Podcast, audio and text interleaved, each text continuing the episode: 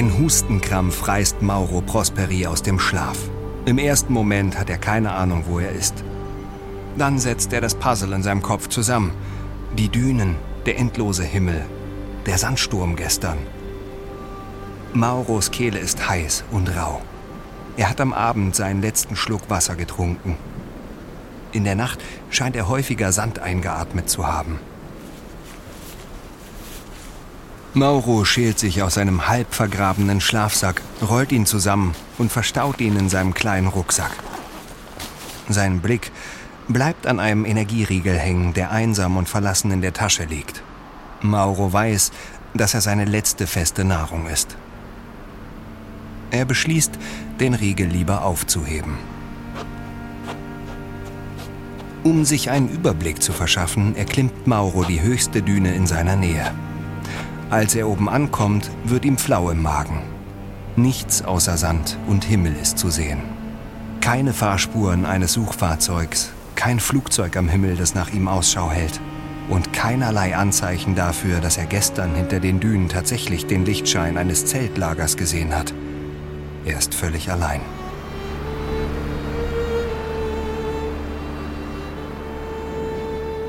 Im Briefing hat die Rennleitung immer wieder betont, dass man sich in so einem Fall nicht von der Stelle rühren sollte. Also setzt sich Mauro in den Sand und wartet. Er kann spüren, wie mit jeder verstreichenden Minute nicht nur seine Hoffnung sinkt, sondern die Temperatur steigt. Um sich vor der brennenden Sonne zu schützen, setzt Mauro sich die Schirmmütze auf, dann legt er sich ein T-Shirt um die Schultern. Schnell wird es so hell, dass er auch seine getönte Schutzbrille aufsetzen muss. Mauro hält Ausschau nach Anzeichen von Leben am Horizont, auf anderen Dünen. Doch schon bald kann er nichts mehr erkennen. Die Luft flirrt in der Hitze und die ganze Wüste scheint sich zu bewegen. Mauro wird unruhig. Er kann hier nicht den ganzen Tag einfach sitzen und warten und seine Energie verschwenden. Er muss los sich aus eigener Kraft aus dieser Notlage befreien. Er redet sich Mut zu, klatscht sich motivierend auf die Wangen und steht auf. Mit einem kurzen Blick auf die Landkarte entscheidet sich Mauro für eine Richtung. Er ist sich sicher, er wird die anderen finden. Er wird auch zurück ins Rennen kommen. Er wird heute Abend Giovanni wiedersehen. Mit Zuversicht und gestärktem Selbstvertrauen arbeitet Mauro sich von Düne zu Düne. Immer weiter und ohne es zu wissen, in die falsche Richtung.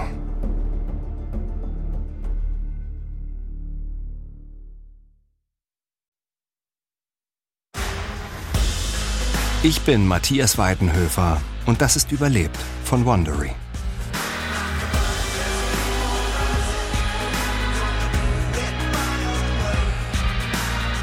Der italienische Extremsportler Mauro Prosperi liebt das Abenteuer er läuft leidenschaftlich gern Marathons in den entlegensten Winkeln der Erde.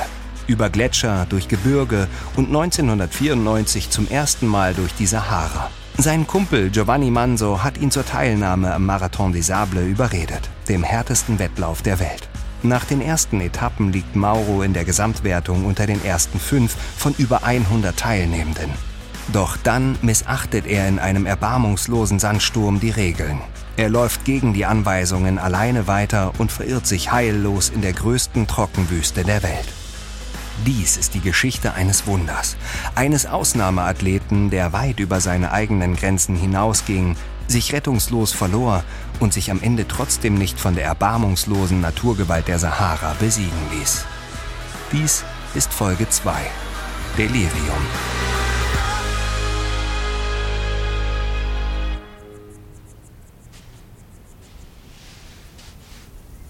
Mauro versucht die Ruhe zu bewahren.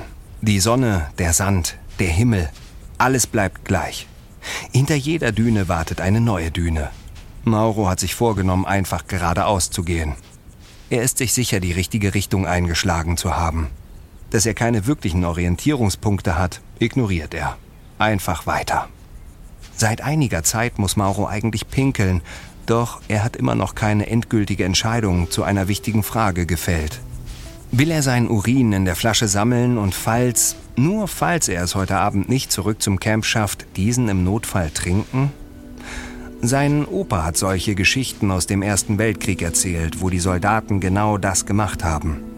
Mauro spricht sich laut Mut zu. Mein Gott, jetzt mach es halt einfach.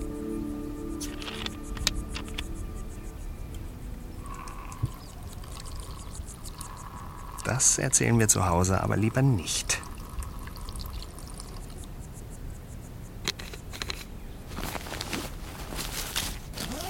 Mauro versucht die Situation so undramatisch wie möglich zu sehen. Während er weiter wandert, malt er sich seine Rückkehr ins Camp aus. Vielleicht ist es sogar möglich, dass er gar nicht wegen der Zeitüberschreitung disqualifiziert wird. Wahrscheinlich wird ihn die Rennleitung vor Freude über seine Rückkehr weiter im Wettbewerb mitlaufen lassen. Er erklimmt eine weitere hohe Düne. Wie immer, wenn er oben angekommen ist, wirft Mauro einen Blick in die Weite und tatsächlich scheint da hinten, weiter links, etwas zu sein. Es sieht aus wie ein karger Baum, wie er ab und zu hier in der Wüste steht. Angesichts der brutalen Sonne wäre in den Mittagsstunden ein wenig Schatten sicher nicht schlecht. Mauro macht sich auf den Weg. Endlich hat er wieder ein Ziel.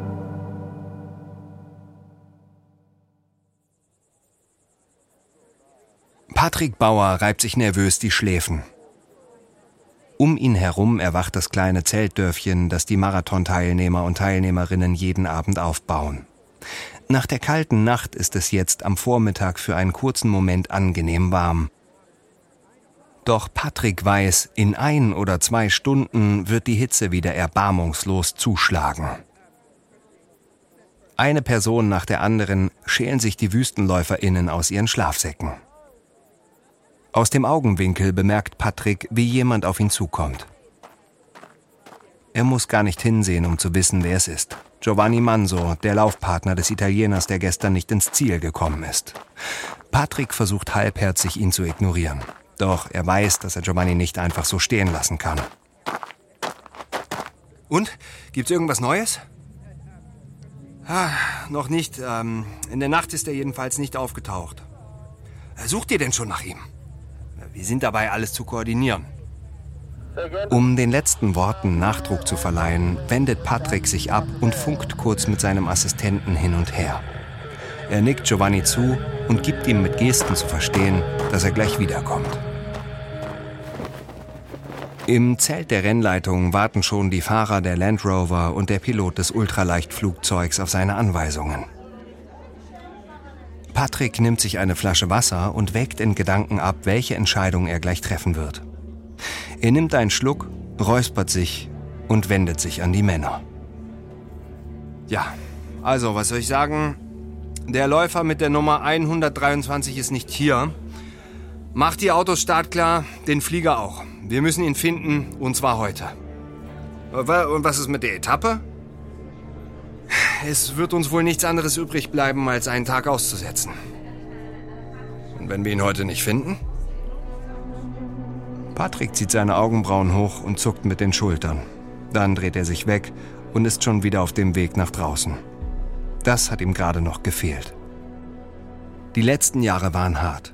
Nachdem der Marathon seit 1986 immer beliebter wurde, sind Patrick seit Beginn des Zweiten Golfkriegs vor vier Jahren einige wichtige Sponsoren abgesprungen. Die Folge? Weniger Anmeldungen und weniger Geld in der Kasse. Ein verschwundener Läufer kommt ihm da denkbar ungelegen. Patrick verlässt das Zelt, nur um sofort wieder Giovanni in die Arme zu laufen. Ja, es geht sofort los. Jeeps, Flugzeuge, alle suchen deinen Kumpel, okay? Und äh, haben Sie schon seine Frau informiert? Wir warten erst mal ab, was die Suche ergibt. Dann sehen wir weiter. Patrick kann spüren, dass Giovanni mit seiner Art und seiner Antwort unzufrieden ist. Aber er kann es nicht zulassen, dass die Nachricht von dem verlorenen Läufer an die Presse geht. Auch wenn dieser wahrscheinlich selbst schuld ist. Er hat offensichtlich die Sicherheitsanweisungen ignoriert und ist von der Strecke abgewichen. Der Sahara-Marathon ist Patricks Herzensprojekt. Und das will er sich von einem Draufgänger wie Mauro Prosperi nicht kaputt machen lassen.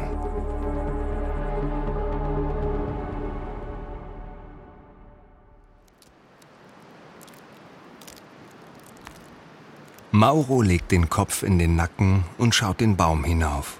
Die Akazie ist größer als gedacht und wirkt hier in dieser endlos gleichförmigen Landschaft wie ein UFO. Ihre kleinen, harten Blätter sehen aus wie aus Plastik. Mauro schaut sich um. Müsste hier nicht Feuchtigkeit sein, wenn ein Baum gedeiht? Doch dann erinnert er sich an ein Gespräch, das er vor ein paar Tagen mitgehört hat. Manche Wüstenbäume können Jahre ohne Regen auskommen.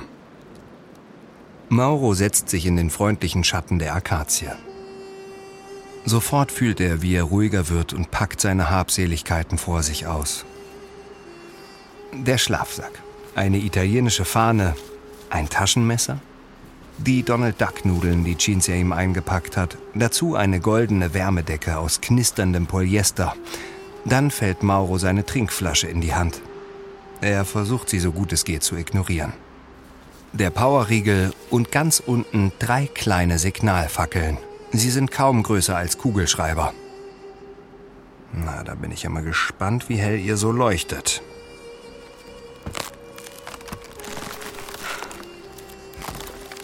Der Baumstamm gabelt sich schon in einem Meter Höhe. Mauro hat keine Schwierigkeiten, in seine Krone zu klettern. Vorsichtig testet er jeden Ast, ob er hält. Als er nicht mehr höher kommt, bindet er die italienische Fahne in die Zweige und daneben die goldene Wärmedecke. Zufrieden betrachtet er sein Werk. Die Äste hier in der Krone des Baumes trösten Mauro. Ein Beweis, dass die Welt nicht nur aus Sand, sondern auch aus Lebewesen besteht. Mauro hat den Eindruck, dass auch der Baum über seine Gesellschaft froh ist. Er klettert fast wieder bis ganz nach unten und macht es sich dann in einer Astgabel gemütlich. Für ein paar Minuten vergisst er seine Situation und verdrängt die Frage, warum er immer noch nicht gefunden wurde.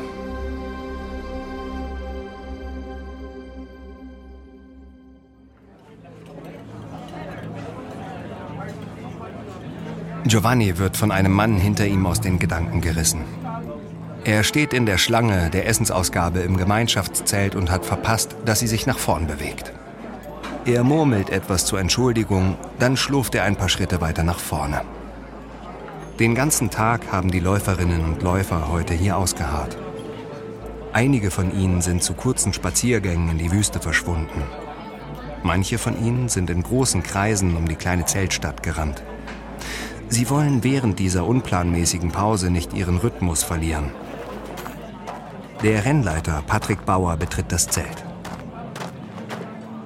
Ich bitte mal kurz um eure Aufmerksamkeit. Ich habe eine gute Nachricht. Wir werden das Rennen morgen fortsetzen können. Über Giovannis Gesicht legt sich ein ungläubiges Grinsen.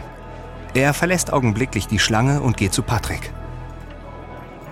Wo habt ihr ihn denn gefunden? Wir haben ihn nicht gefunden. Und, äh, und warum laufen wir dann weiter? Wir können ihn doch nicht einfach hier lassen. Giovanni dreht sich zu den anderen, die die Unterhaltung zwischen ihm und Patrick neugierig verfolgen. Äh, habt ihr das gehört? Sie haben Mauro nicht gefunden und wir laufen trotzdem weiter? Sofort unterbricht Patrick Bauer ihn mit Erklärungen. Giovanni hört nur halb zu, wie der Rennleiter verkündet, dass es keine leichte Entscheidung gewesen sei. Es sei eine Frage der Sicherheit für die anderen, eine Frage der Verpflegung. Für heute wird die Suchaktion beendet. Morgen gehe es weiter man habe Unterstützung vom marokkanischen Militär bekommen. Nach seiner Ansage dreht Patrick Bauer sich um und entfernt sich hastig von den Läufern und Läuferinnen. Giovanni folgt ihm und holt ihn nach ein paar Metern ein. Lassen wir ihn jetzt einfach hier? Natürlich nicht. Das Militär sucht die ganze Nacht durch und morgen geht es weiter. Aber wir können jetzt das Rennen nicht stoppen. Weiß seine Frau jetzt schon Bescheid?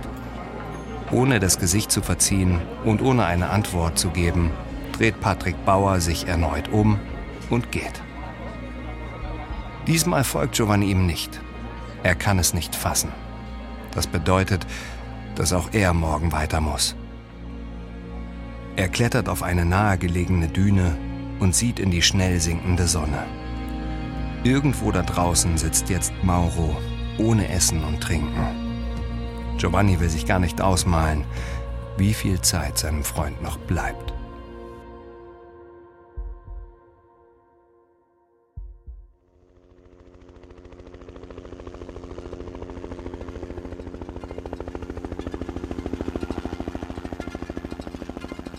Urplötzlich schreckt Mauro in seiner Astgabel aus einem traumlosen Schlaf.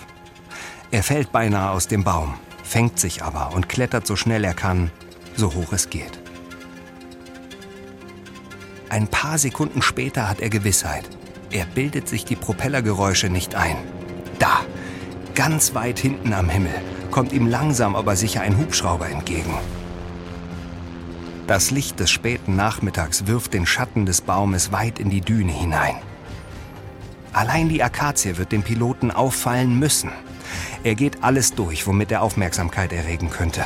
Die glitzernde Rettungsdecke hängt im Baum und reflektiert die tiefstehende Sonne. Die italienische Flagge wird ihm wohl wenig bringen. Sie hängt im Schatten der Äste.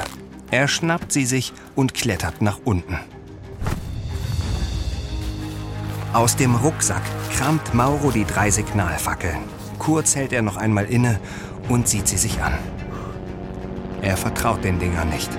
Aber sie sind alles, was er hat. Hastig bindet sich Mauro die Flagge um den Hals und rennt ein paar Meter vor den Baum.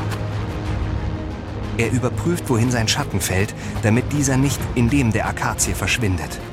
Er läuft so schnell hin und her, dass die Flagge an seinem Hals wie das Cape eines Superhelden flattert und beginnt aus vollem Herzen zu brüllen. Hier! Hier! Hier unten! Hey! Hier! Hier unten! Hey! Der Hubschrauber kommt immer näher. Mauro kann den Piloten erkennen. Er sieht seinen weißen Helm und das getönte Visier. Dann als er sich sicher ist, dass auch der Pilot ihn längst sehen müsste, zündet er die erste der winzigen Signalfackeln. Es ist ihm fast peinlich, wie wenig Licht sie abgibt. Dem Piloten muss die Sonne waagerecht entgegenscheinen. Kann er überhaupt irgendetwas sehen? Mauro zündet die zweite Fackel. Hey, hier, Mann! Sieh hierher! Das ist doch dein gottverdammter Job! Vaffanculo! Dann, als der Hubschrauber ihm direkt über den Kopf fliegt, hört Mauro auf, hin und her zu tanzen. Er bleibt stehen und zündet ohne jegliche Hoffnung die dritte Fackel. Mauro dreht sich um und sieht mit der lächerlichen, verglühenden Fackel in der Hand dem Helikopter hinterher. Er merkt, wie sehr die Sonne blendet, wenn man in ihre Richtung sieht. Er hatte keine Chance. Mauro schleppt sich resigniert zurück an den Fuß des Baumes. Er ist völlig fertig von all dem Herumgehetze, vom Brüllen. Alles tut weh. Sein Magen, seine Brust, sein Kopf. Er breitet seinen Schlafsack aus. Er ahnt, dass er heute lange wach liegen wird. Ohne länger nachzudenken, nimmt er einen Schluck aus seiner Trinkflasche und verzieht nicht einmal das Gesicht. Dann isst er den Powerriegel und ihm wird klar, das war seine letzte feste Nahrung.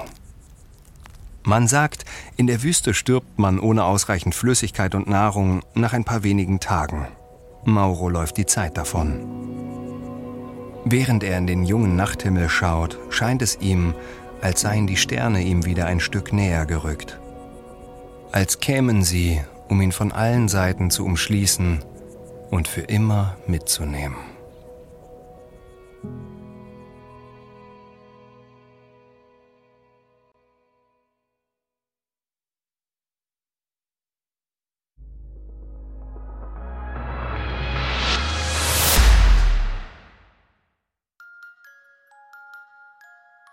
Mauro streicht seiner Tochter Silvia über die noch feuchten, dunklen Locken. Im schwach beleuchteten Zimmer riecht es noch nach Badewasser.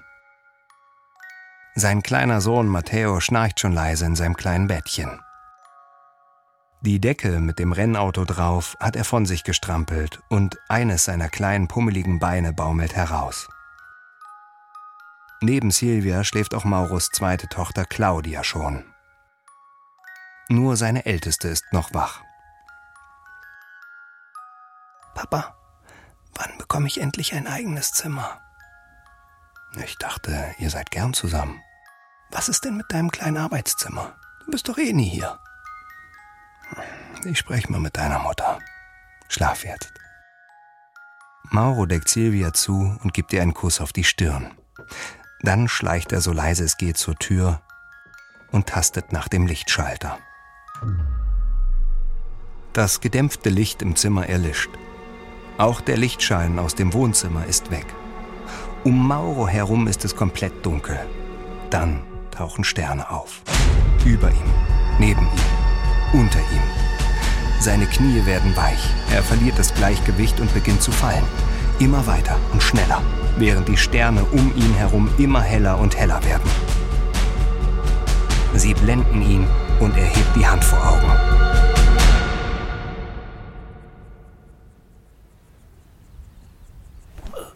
Mauro erwacht unter dem Baum in der Wüste. Um ihn herum verbrennt ihn das Licht des späten Vormittags.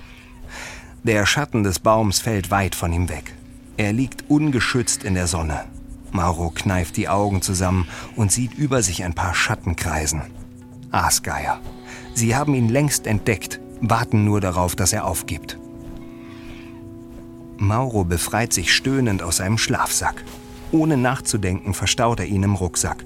Dann hält er sich die Nase zu, nimmt einen Schluck aus der Trinkflasche und packt auch diese weg. Alle Gelenke schmerzen beim Aufstehen. Aber hier im Baum liegen bleiben bringt gar nichts. Es ist unwahrscheinlich, dass der Hubschrauber hier noch einmal entlang kommen wird. Mauro legt sich ein Tuch so um den Kopf, dass sein Gesicht frei bleibt. Dann setzt er seine Schirmmütze darüber auf und dann die Sonnenbrille auf die Nase. Schritt für Schritt schleppt Mauro sich die nächstbeste Düne hinauf. Obwohl er nicht an Gott glaubt, bemerkt er, wie er unbewusst beginnt, ein Gebet zu murmeln. Lieber Gott, mein Gott, bitte hilf mir und gib mir ein Zeichen, mein Gott, damit ich verstehe, dass du mich erhört hast. Ein Zeichen, bitte, mein Gott. Mauro sieht sich um und die Wüste scheint auf einmal ganz anders auszusehen. Er glaubt blass und verschwommen weit entfernt Berge zu erkennen. Und in Richtung dieser Berge ein Gebäude. Vielleicht das Haus eines Berbers? Vielleicht das Zeltlager? Seine Erschöpfung ist wie weggeblasen. Stramm Schrittes macht Mauro sich auf den Weg zum Horizont.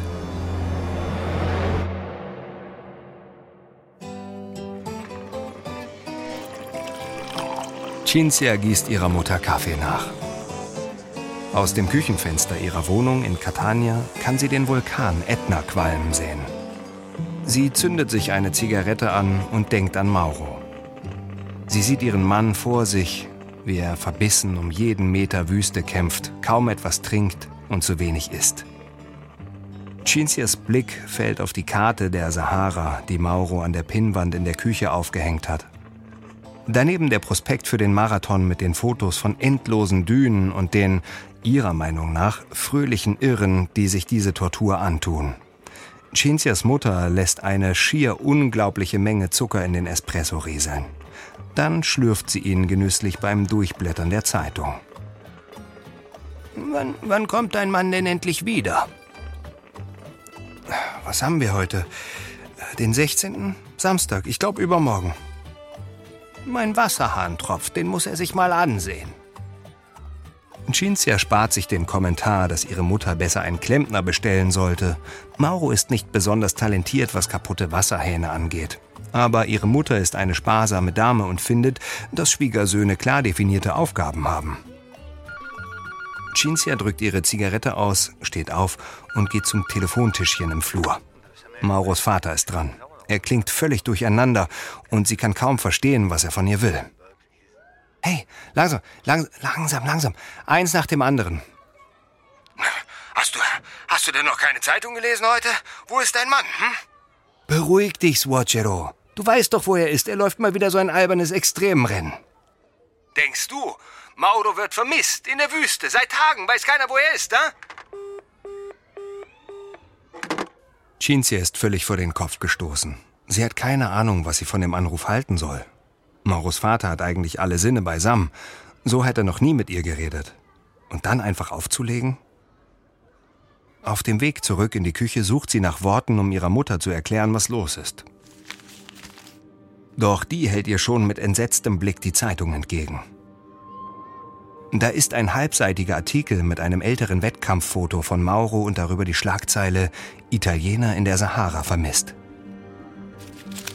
Cinzia reißt ihrer Mutter den Artikel aus der Hand, überfliegt ihn in Sekunden, zerknüllt die Zeitung und feuert sie in die Ecke.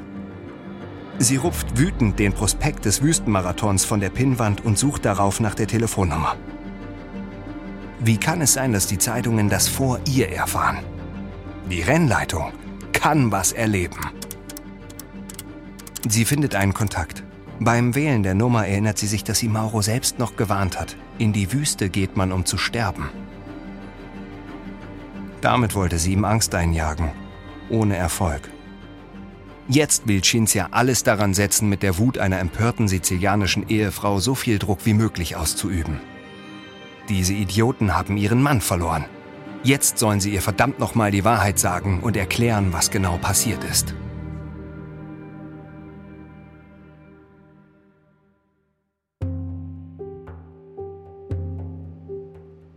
Maurus Herz schlägt immer schneller.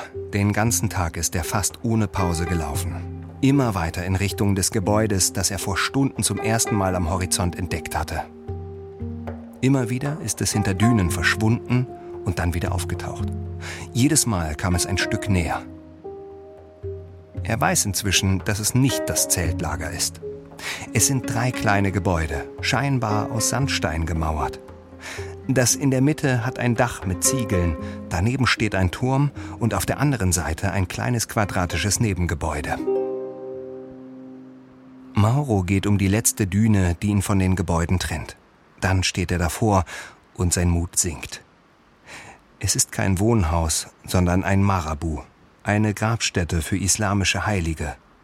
Er ist hier mit ziemlicher Sicherheit ganz allein, aber er hat es vor Einbruch der Dunkelheit geschafft und vielleicht hat er aus dem Turm eine gute Sicht. Vorsichtig öffnet Mauro die Tür. Ein schwacher Lichtkegel fällt ins Innere der dunklen Gruft. Salam alaikum. Hallo? Mauros Worte verhallen ohne Antwort. Er kann einen Sarkophag erkennen, der mit farbenfrohen Tüchern geschmückt ist. Kurz fragt sich Mauro, ob er überhaupt das Recht hat, hier einzutreten. Aber er ist neugierig und kramt in seinem Rucksack nach der kleinen Taschenlampe. Er sucht jeden Winkel des Raums ab. Ein paar Nischen mit Kerzenständern entdeckt er, sonst ist die Gruft bis auf den Sarkophag leer.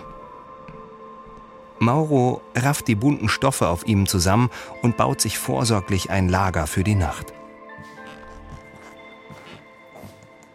Dann verlässt er die Gruft und steigt die Treppe im Turm nebenan hinauf. Aus den Öffnungen kann er sehen, wie das letzte Licht des Tages die Berge anstrahlt, die er heute Morgen gesehen hat. Sie sind noch ein ganzes Stück entfernt, doch immerhin merklich näher als vorher. Mauro verliert sich in Gedanken, während das Tageslicht langsam erlischt. Das Sternenzelt legt sich wie jede Nacht über die Wüste Mauro ist froh, dass er ihm heute nicht ausgeliefert ist. Er hat ein Dach über dem Kopf. Fast erleichtert kehrt er zurück in die Gruft. Er legt sich auf einen Sarg und faltet die Hände über seinem Bauch zusammen. Für einen Moment wird ihm klar, dass er völlig dehydriert ist, dass er so lange nichts mehr gegessen hat, dass selbst das Hungergefühl verflogen ist und dass er sich gerade in einer Grabstätte zur Ruhe legt. In seinem Kopf formuliert sich ein Wunsch. Lass mich morgen wieder aufwachen. Dann schläft Mauro ein.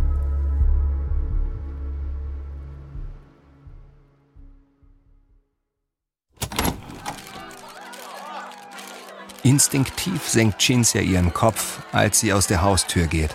Sofort schließt sich um sie herum eine Traube von Reportern und Reporterinnen und bestürmt sie mit Fragen. Den ganzen Tag haben sie hier gestanden. Cinzia hatte gedacht, dass sie sich am Abend vielleicht verziehen würden, doch weit gefehlt. Sie kann keinen von ihnen wirklich verstehen. Nur den Namen ihres Mannes hört sie immer wieder. Mühsam versucht sie sich den Weg durch die Journalisten und Journalistinnen zu bahnen. Es gelingt ihr nicht wirklich gut. Cinzia sieht ein, dass sie so niemals einen Spaziergang durch die Stadt machen wird. Sie resigniert. Vielleicht wird sie in Ruhe gelassen, wenn sie die ein oder andere Frage beantwortet. Cinzia, Warum lassen Sie Ihren Mann ein Wettrennen in der Sahara laufen, wenn Sie drei kleine Kinder zu Hause haben? Soll das heißen, ich bin schuld? Mein Mann kann eigene Entscheidungen treffen. Ihr Mann hat den Ruf, ein Sturkopf zu sein. Ist er ein Tyrann zu Hause? Mein Mann hat, mein Mann hat überhaupt keinen Ruf. Wir sind keine Prominenten. Die Fragen der ReporterInnen gleichen sich. Niemand interessiert sich dafür, ob die Suche etwas Neues ergeben hat. Dabei hätte Jeans ja durchaus etwas zu erzählen. Mauros Bruder Ricardo ist mit Interpol und der italienischen Botschaft in Marokko in Kontakt. Sie sind auf dem Weg nach Marokko, um ihre eigene Suchaktion zu starten. Doch die Reporter und Reporterinnen sind hungrig auf Skandale. Cinzia versucht, so gut es geht, die Fassung zu bewahren. Was für ein Mensch war Ihr Mann denn so? Was heißt denn hier wahr? Wie lange werden Sie warten, bevor Sie ihn für tot erklären lassen? Hier wird niemand für tot erklärt. Sie sollten sich was schämen. Mit aller Kraft arbeitet sich Cinzia zurück zu ihrer Haustür. Die Fragen der Reporter und Reporterinnen prasseln dabei weiter wie Hagel auf sie ein. Schließlich schafft sie es, den Schlüssel aus der Tasche zu kramen, aufzuschließen und sich durch einen Spalt in den Hausflur zu drücken. Jetzt, hier allein im Dunkel des Korridors, bröckelt Cinzias Fassade. Sie ist wütend, ihre Augen brennen, aber sie hält verbissen die Tränen zurück. Sie weiß, dass die Klatschpresse sie nur aus der Reserve locken will und sie deshalb provoziert. Doch der Zweifel in ihr ist gesät. Was, wenn Mauro wirklich längst tot ist?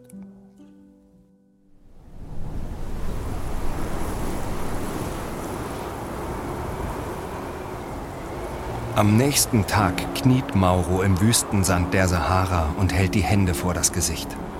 Einerseits, um sich vor den sandigen Böen zu schützen, andererseits aus purer Verzweiflung. Hinter ihm verschwindet das Ultraleichtflugzeug des Suchtrupps. Schon zum zweiten Mal ist es Mauro nicht gelungen, auf sich aufmerksam zu machen. Er hat gerade alles verbrannt, was ihm noch geblieben ist. Es hat nicht gereicht. Der schwarze Rauch seines lodernden Schlafsacks und der versengenden Wärmedecke ist verflogen. Nur ein leicht qualmender Aschehaufen bleibt zurück. Ein bisschen Glut wird von einem Windstoß davongetragen. Dass ausgerechnet jetzt wieder ein Sandsturm aufzieht, kann er nur als Strafe einer höheren Macht empfinden. Jetzt, wo ihm zum zweiten Mal ein Flugzeug so nahe gekommen ist, dass es ihn eigentlich hätte sehen müssen. Unter großer Anstrengung lehnt sich Mauro gegen den heißen, sandigen Sturm und richtet sich auf zitternden Beinen auf. Er quält sich zurück in die Grabstätte und schließt die Tür. Sofort umhüllt ihn die Dunkelheit. Für einen Moment harrt Mauro einfach so aus. Er bewegt sich nicht. Er versucht nicht zu atmen, nichts zu fühlen, als sei er selbst längst nur noch ein Schatten. Ein Lichtschein taucht auf und verlischt. Taucht auf und verlischt.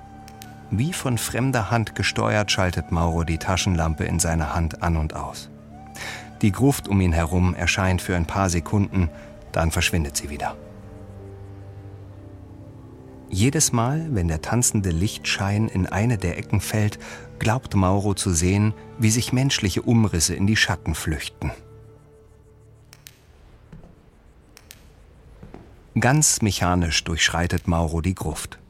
Mit jedem Schritt geht die Taschenlampe an und aus. An und aus.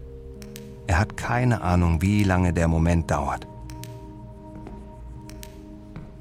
Er geht die Nischen der Gruft eine nach der anderen ab und findet nichts, außer ein paar Wachsresten. Er kratzt sie vom Boden und knetet sie in der Faust zu einem beuligen Batzen. Er reißt ein schmales Stück Stoff von den bunten Fetzen auf dem Sarkophag und zwirbelt ihn zu einem Docht.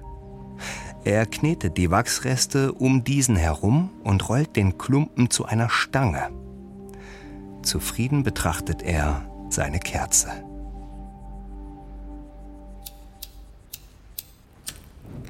Ein paar Sekunden nachdem er die Kerze zum Brennen bekommen hat, geben die Batterien der Taschenlampe den Geist auf.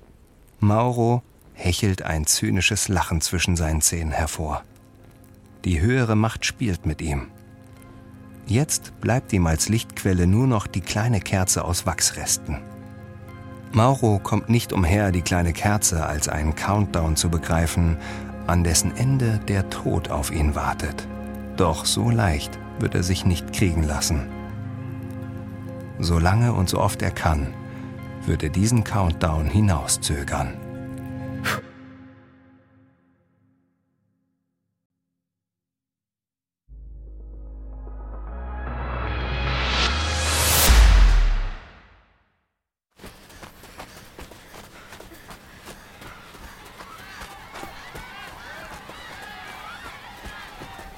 Das Ende des Wüstenmarathons vor Augen schleppt Giovanni sich in Richtung Ziellinie.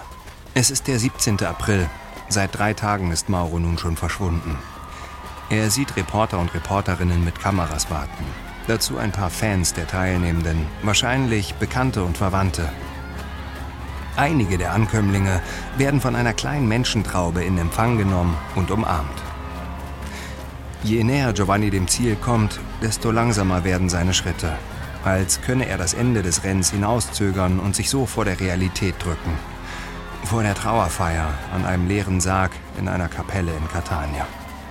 Vor den vorwurfsvollen Augen Cinzias. Schließlich hat er, Giovanni, Mauro auf die Idee gebracht, hier mitzumachen. Die Ziellinie kommt immer näher und schließlich überquert Giovanni sie auch. Niemand wartet hier auf ihn. Er sucht die vereinzelten Grüppchen ab, in der irrationalen Hoffnung, irgendwo zwischen ihnen doch Mauro zu entdecken. Doch statt seines Laufpartners findet er Jesus. Giovanni erinnert sich daran, wie dieser und Mauro ihn wegen seines Tagebuchs geärgert haben und dreht sich weg. Doch Jesus kommt ihm hinterher. Giovanni, es tut mir so leid. Ich kann mir vorstellen, wie du dich fühlst. Ah ja? Hast du auch einen Kumpel in den sicheren Tod geschickt? Kein Grund, zynisch zu werden. Ich finde, das ist ein hervorragender Grund. Anscheinend kannst du dir nicht vorstellen, wie ich mich fühle. Giovanni lässt Jesus stehen und holt sich aus dem Verpflegungszelt eine neue Wasserflasche. Er ignoriert die Blicke und das Getuschel von einigen anderen, die in seiner Nähe stehen. Giovanni heftet seinen Blick auf Patrick Bauer. Der Leiter des Wüstenmarathons nimmt ein Megafon zur Hand und macht eine Ansage. Herzlichen Glückwunsch an euch alle. Ihr habt eines der härtesten, wenn nicht sogar das härteste Rennen der Welt erfolgreich absolviert. Trotzdem gibt es nur wenig Grund, ausgelassen zu feiern. Wir sind in Gedanken bei Mauro Prosperi und seiner Frau Cinzia. Wir geben die Hoffnung nicht auf. Giovanni rollt mit den Augen. Er kann und will sich das alles nicht länger anhören. Er muss nach Italien zurück. Er muss Cinzia sehen und dann alles in seiner Macht Stehende tun, um Mauro zu helfen.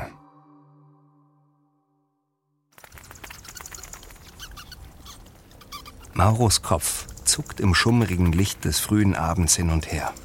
Er steht auf dem Aussichtspunkt des Turms.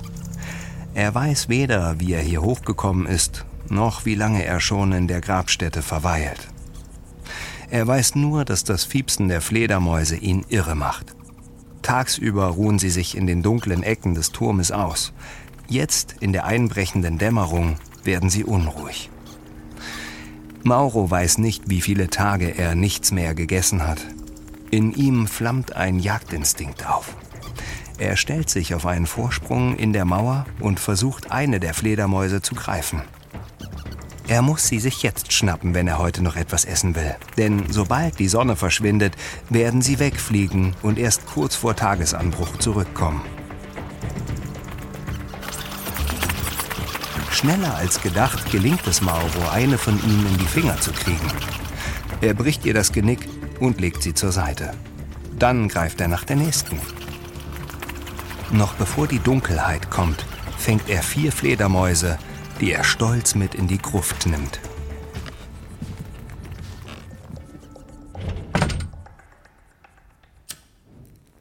Fein säuberlich legt Mauro die vier kleinen leblosen Körper vor sich aus.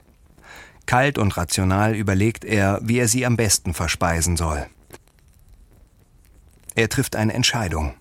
Wie fremdgesteuert schneidet er den Fledermäusen mit seinem Taschenmesser die Kehle auf und saugt ihr Blut.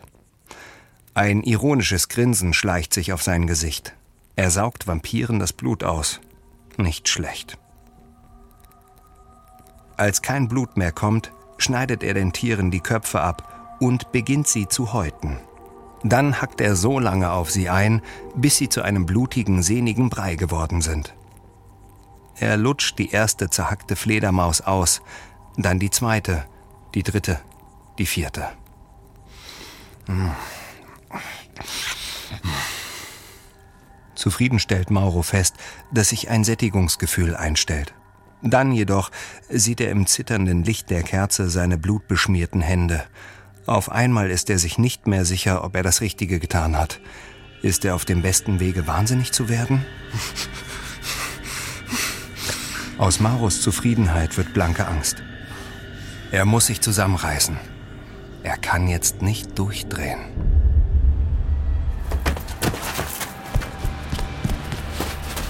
Mauro schnappt sich die Kadaver der Fledermäuse und rennt hinaus. Nur wenige Meter neben dem Marabu fällt er auf die Knie in den Sand. Er beginnt den Tieren ein Grab zu buddeln, um sie nicht einfach so liegen zu lassen. Er will ein wenig Respekt zeigen. Während er die Kuhle mit den vier Fledermäusen zuschüttet, beginnt er zu schluchzen und lässt sich neben der Grabstätte auf dem Rücken in den Sand fallen. Als er die Augen öffnet, ist der Himmel wieder über ihm. Es scheint, als sei er nur wenige Zentimeter entfernt. Er kann die Sterne beinahe auf seiner Haut spüren. Sie tanzen und prickeln und stechen wie Nadeln.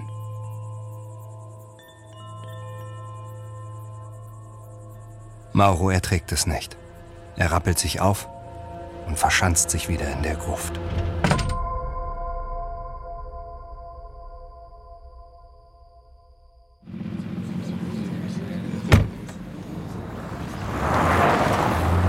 Morgen des 18. April springt Riccardo Prosperi auf den Beifahrersitz des Geländewagens und nickt seinem Fahrer Said zu. Die Reifen drehen auf dem sandigen Geröll kurz durch, dann schießen sie los in die Wüste. Mauros Bruder hat eine Karte der Sahara vor sich, auf der eigentlich nur verschiedene Schattierungen von Gelb und arabische Schriftzeichen zu sehen sind. Ehrlicherweise weiß er nicht, was er genau vor sich hat. Ricardo hat vor zwei Tagen angefangen, eine eigene Suchaktion zusammenzustellen. Dass Mauro Polizist ist und obendrein vor einigen Jahren ein in ganz Italien bekannter Sportler war, hat ihm das Vorhaben extrem erleichtert. Die italienische Botschaft in Marokko hat Geld locker gemacht und die Suchfahrzeuge bereitgestellt. Zwei Ermittler von Interpol sind involviert. Das marokkanische Militär hilft ihnen und ein beduinischer Fährtenleser ist auch dabei. Said kennt sich hier aus. Der Fahrer des Geländewagens sieht, wie Ricardo die Karte in den Händen hält und dreht sie um. Er hat sie kopfüber angeschaut. Äh, danke, sorry, ich kann kein Arabisch lesen. Kein Problem, dafür bin ich ja da. Äh, wie oft werden eigentlich Leute in der Wüste vermisst? Nicht so oft, aber es kommt vor. Ricardo würde gern fragen, wie oft in der Wüste Vermisste gefunden werden. Aber er befürchtet, dass die Antwort die gleiche sein wird. Nicht so oft, aber es kommt vor.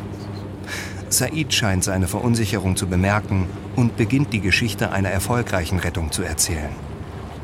Mark Thatcher, Sohn der damaligen britischen Premierministerin Margaret Thatcher, sei 1982 einmal sechs Tage lang verschollen gewesen. Er hatte bei der Wüstenrallye Paris-Dakar mitgemacht und eine Panne gehabt. Er sei letztendlich von der algerischen Luftwaffe aufgegriffen und in Sicherheit gebracht worden.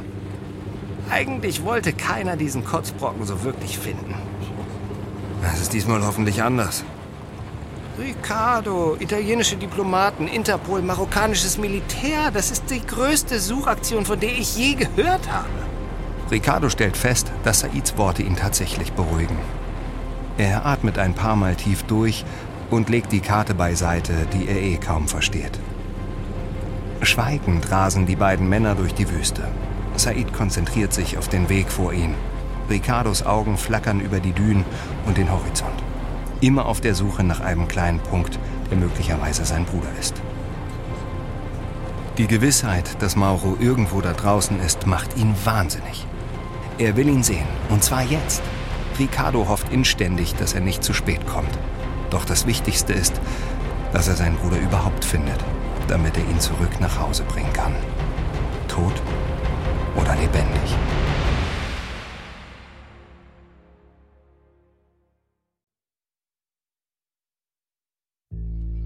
Dies ist die zweite Folge unserer dreiteiligen Serie Verschollen in der Wüste. Wenn dir unser Podcast gefällt, gib uns eine 5-Sterne-Bewertung.